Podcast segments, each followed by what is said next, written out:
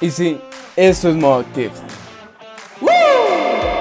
Una idea que nació en el corazón de Dios y la puso en mi mente para que yo te la pueda compartir. Y lo que quiero es que podamos aprender cómo activar el plan de Dios en nuestra vida sin importar el lugar en el que estemos. Así que empecemos. Por cierto, mi nombre es Brian. Y hoy terminamos este fragmento del Sermón del Monte, las bienaventuranzas. Y me gusta que a lo largo de esta semana hemos ido aprendiendo qué características tiene un ciudadano del reino de los cielos. Y hoy toca la parte final. Y se titula este episodio Alégrense. Pero alégrense en qué? Y dice Mateo 5:12, Gozaos y alegraos, porque vuestro galardón es grande en los cielos, porque así persiguieron a los profetas que fueron antes de vosotros.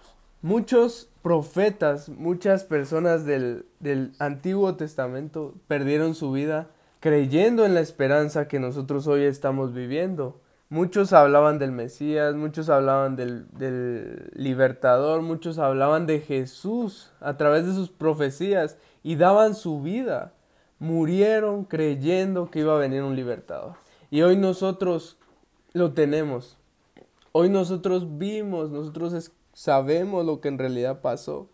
Y es por eso que, que Jesús dice, alégrense, porque ustedes están viendo lo que muchos quisieron ver. Ustedes están sintiendo, ustedes están presenciando lo que aquellos profetas hablaban.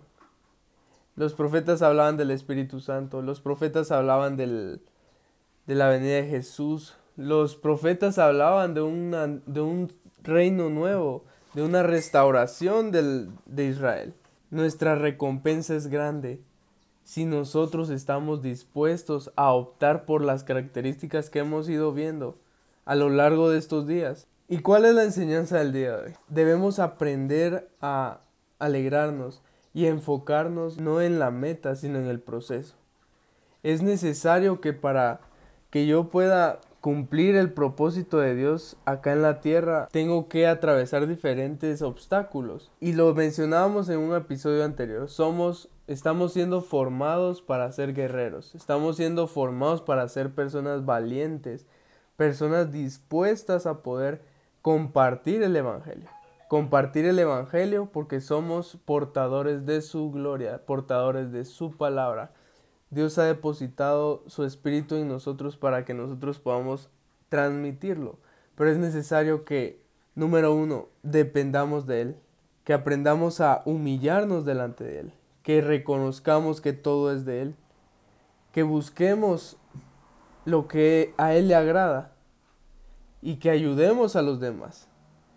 Y que al ayudar a los demás podamos ver la condición de nuestro corazón y así poder impartir la paz, sin importar la persecución que estemos atravesando, sin importar eh, en la sociedad en la que estemos, sin importar la resistencia que podamos encontrar hacia el Evangelio, tenemos que gozarnos en medio de las dificultades. Tenemos que aprender a gozarnos y a recordar siempre cuando haya una dificultad, cuando quieran apagar tu fe, cuando quieran apagar ese fuego que tienes en tu interior, recordar que tenés una recompensa en los cielos.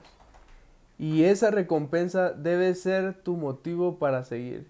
Debe ser tu motivo para seguir caminando y no estancarte, sino seguir luchando por lo que un día creíste. Jesús dio su vida por ti te dio salvación, te dio vida eterna y te dio el regalo de su espíritu, de su presencia. Así que eso es más que suficiente para poder nosotros tomar firmeza, tomar valor para poder seguir caminando en este reino que se hace fuerza, pero solo los valientes lo arrebatan. Y eso es todo por hoy. Esto es Modo Active. Dios te bendiga.